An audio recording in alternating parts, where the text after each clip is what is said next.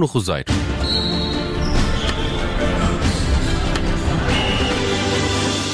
Está connosco o Bruno Roseiro, editor de desporto do Observador. Bruno, boa tarde. Olá. Também aqui com os comentários do Bruno Vieira Amaral. Vamos lá ao tema do dia que escolheste no desporto, a saída de Domingos Soares de Oliveira do Benfica que só deve acontecer eh, no final desta época, e tu tens as três razões que levaram Rui Costa uh, a aguentar o administrador, mas também as três razões que o fizeram mudar de ideia. Sim, sim, e aproveitei a boleia do, do Bruno para falar este tema, para acabar uh, com este tema, embora, deixa-me só fazer aqui uma parte, a questão da saída do Lineker à Inglaterra por causa dos comentários e a onda que já se está a gerar uh, de solidariedade com o antigo avançado uh, é qualquer coisa que as pessoas também devem acompanhar durante este fim de semana, porque, porque acho que é uma novela que está ali a ser criada.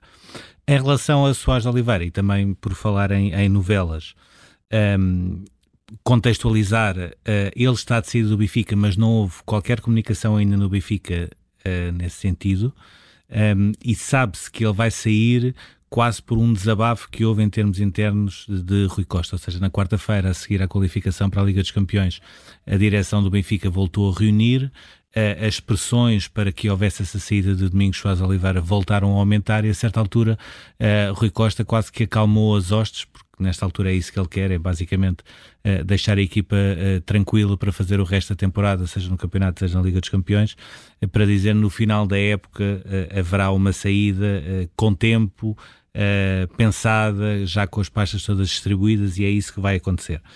As três razões que levavam Rui Costa a não abdicar de Soares Oliveira são relativamente fáceis de perceber. A primeira, se ele quisesse prescindir de Soares Oliveira, já tinha prescindido há muito tempo. Quando entrou no Benfica, quando teve de nomear uma nova administração da SAD, quando houve aquele caso que nós até falámos aqui da tribuna do Parque dos Príncipes, que até na altura até falámos que era uma espécie de rampa de lançamento para essa saída. Uh, agora mais recente a questão da, da academia na Áustria, que já envolvia também Miguel Moreira e que foi um projeto que acabou a partir do momento em que se percebeu que o nome Miguel Moreira também estava envolvido. Portanto, razões não faltavam. Henrique Costa nunca abdicou. Porquê?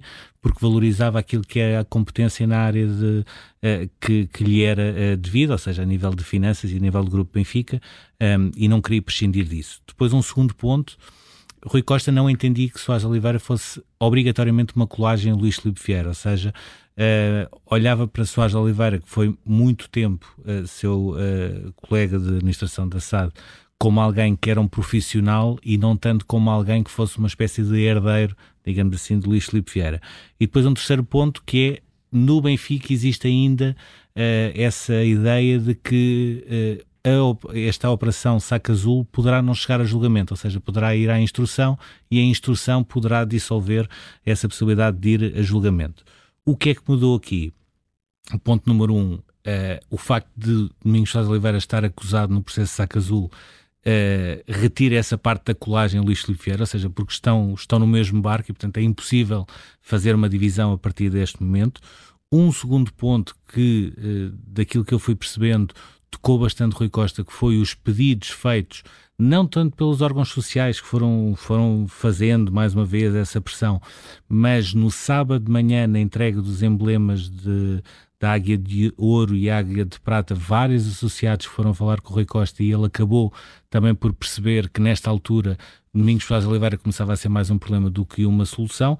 E depois um terceiro ponto ele já tem uma alternativa em termos internos a Domingos Sousa Oliveira, que é Luís Mendes, que é uma pessoa uh, de sua confiança, que ele trouxe para a direção do Benfica, que é o número dois também da direção, também ligado à parte económica, que já é também uh, alguém, uma figura de peso na administração da SAD e, portanto, tem essa parte já salvaguardada, digamos assim. Bruno, não sei se tens opinião sobre esta questão do, do Domingos Jorge Oliveira em relação à sua saída, se ela poderia ter já acontecido, a qualquer momento é um bom momento, ou se concordas com, com, com a ideia uh, que, que anda aí também de que, que ia acontecer só no final da época? Uh, bem, em primeiro lugar, o, a qualidade do trabalho de Domingos uh, Soares de Oliveira no Benfica está à vista de todos. Eu acho que ninguém põe em causa a competência de Domingos Soares uh, de Oliveira ao longo destes anos. Em segundo lugar, creio que não é bom para nenhuma instituição alguém num cargo tão importante, num, ocupar um, com uma pasta tão, tão crítica dentro do, de uma instituição, permaneça lá tantos anos. Uh, não é bom, é, é, importante fazer essa renovação. Até a nível genérico, ou seja, não tem a ver com clubes, não tem a ver, nem a ver nem, com nada. Não instituições. É, é bom. Uh, alguém com, com aquela pasta, uma pasta tão fundamental, não, não deve ficar tanto tempo. É, claro. É, é, mau, é mau sinal, quanto a mim. Em terceiro lugar, creio que Rui Costa já deveria ter começado se não, eu compreendo que não tenha alterado logo ou tirado Domingos Soares de Oliveira, mas deveria ter começado a preparar atempadamente, assim que entrou para a presidência, deveria ter começado a preparar a saída e a substituição, porque também é importante, de Domingos Soares de Oliveira. Em quarto lugar, como nada disto aconteceu, a partir do momento em que é constituído arguído, deixa, quanto a mim, de ter condições. Devia ter sido nessa altura logo? Eu creio que, uh, bem, se Rui Costa já se fizesse aquilo que eu acho que deveria ter feito, que é preparar essa substituição, deveria uh, ter acontecido então nesse momento em que foi, uh, foi passada essa informação, que tinha sido constituído arguído. Mas percebo que se essa substituição não tinha sido preparada, acaba por ser difícil depois arranjar uma solução do pé para a mão naquele momento. Mas não parece que seja sustentável uma situação em que um administrador uh, como Domingos Soares de Oliveira é constituído arguído e, e, e, se mantém em funções por, por mais tempo. Uh, aí uh, a responsabilidade Temos creio que é, que é de Rui Costa. E, e há aqui, deixa-me só acrescentar, há aqui uma outra nota que é uh, paralelamente ligada ao Benfica ou não, um ponto que é o Benfica nesta altura está representado através de Soares Oliveira na Associação de Clubes Europeu, a Associação Europeia de Clubes, portanto é preciso perceber isso, e um ponto uh, neste caso extra Benfica, que é Domingos Soares Oliveira foi o administrador nomeado pelos clubes profissionais para a nova empresa que vai gerir a centralização dos direitos televisivos. E convém agora, se calhar, perguntar aos clubes se é essa a opção que querem continuar a manter ou se, perante os novos desenvolvimentos na Operação Saca Azul, querem uh, mudar esse nome. Vamos ao futuro. Traz a história de uma campeã mundial de triatlo pode estar a caminho de receber um, um Oscar, Leslie Patterson. É o que eu estou ali entretido agora a escrever, vim agora aqui fazer uma pausazinha. Um, acho, que é, acho que pode ser uma das histórias da noite, até porque me parece, uh, pela amostra dos BAFTA, uh, o, aquele filme do Oeste Nada de Novo é um sério candidato não só a ganhar o melhor filme, mas também uma série uh, de outras categorias. Neste caso, a Leslie Patterson está no melhor argumento adaptado. Ela é escocesa, um, é daquelas miúdas tough que, que começou a jogar rugby quando era miúda num clube onde jogavam 250 rapazes e depois havia uma rapariga que conseguiu ascender a capitã e ser campeã escocesa de sub-10. Depois, a partir de determinado momento, um, deixou de poder jogar com os rapazes e não havia equipas femininas, virou-se para o triatlo tinha um problema que era a natação, ou seja, era muito boa na parte do ciclismo e na parte da corrida, na natação as coisas não eram propriamente famosas, foi isso que a impediu de ter ido aos Jogos Olímpicos. Ainda assim ela foi continuando e a partir do momento em que se meteu no Xterra, uh, que é um triatlo, mas é com uh, corrida na montanha, uh, ciclismo de montanha e a natação, conseguiu esconder essas debilidades que tinha na natação e sagrou-se campeã mundial. Paralelamente com isto tudo, ela ia, teve aulas de dança também, pelo meio, mas foi estudando cinema, foi estudando teatro e teve uma particularidade que foi, a partir de 2006, comprou os direitos para o cinema do livro uh, A Oeste Nada, uh, de, Nada de Novo. Um, e essa curiosidade que é, ela tinha de pagar para renovar essa licença 10 mil a 15 mil dólares todos os anos. E basicamente aquilo que ela fazia no triatlo e os títulos que ia conquistando era para pagar estes 10 mil a 15 mil euros para continuar com os direitos, com os direitos de adaptação, para, de adaptação uh, que finalmente conseguiu, 200 mil dólares depois, conseguiu finalmente. Já os deve ter recuperado, imagino. Que, que, espero, espero que sim. O filme está disponível na Netflix? Na Netflix. Sim, okay. sim, na Netflix.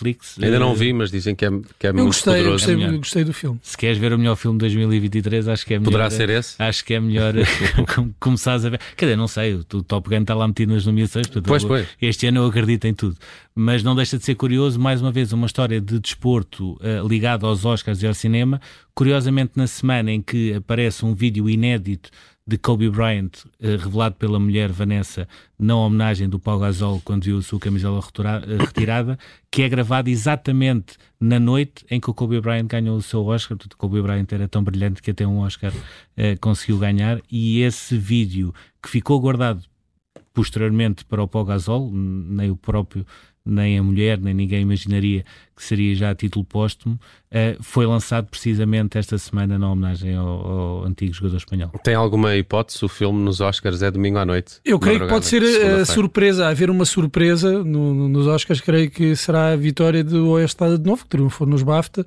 O candidato, o favorito, é o tudo em todo lado ao mesmo tempo mas a haver uma surpresa, eu creio que seria a vitória deste, deste filme, um filme é, mau. É muito curiosa também esta história da Leslie Patterson, porque não estamos muito habituados a, a ter uma figura do desporto a, ligada a este tipo de atividade ou a este tipo de, de, de, de meio artístico e ela parece o ter feito de, forma belíssima. Vamos rapidamente ao passado. Uh, Bruno Roseiro, uh, estamos com mais de um ano de guerra na Ucrânia, a maioria das sanções aplicadas em março à Rússia ainda se mantém, mas começam aqui a surgir exceções e a principal das quais acontece no Campeonato do Mundo de Boxe Feminino. É verdade, é verdade. Já vão ter a bandeira da, da Rússia. Uh, exatamente, essa é uma das novidades. Vão ter a bandeira da Rússia, vão ter o hino da Rússia, caso uhum. ganhem. Uh, tem um pequenino problema que é 11 países já boicotaram a presença nesse Campeonato do Mundo. Uh, das, das últimas 48 medalhas, em comparação com 2022, 8 atletas não vão estar lá e ganharam medalhas em 2022.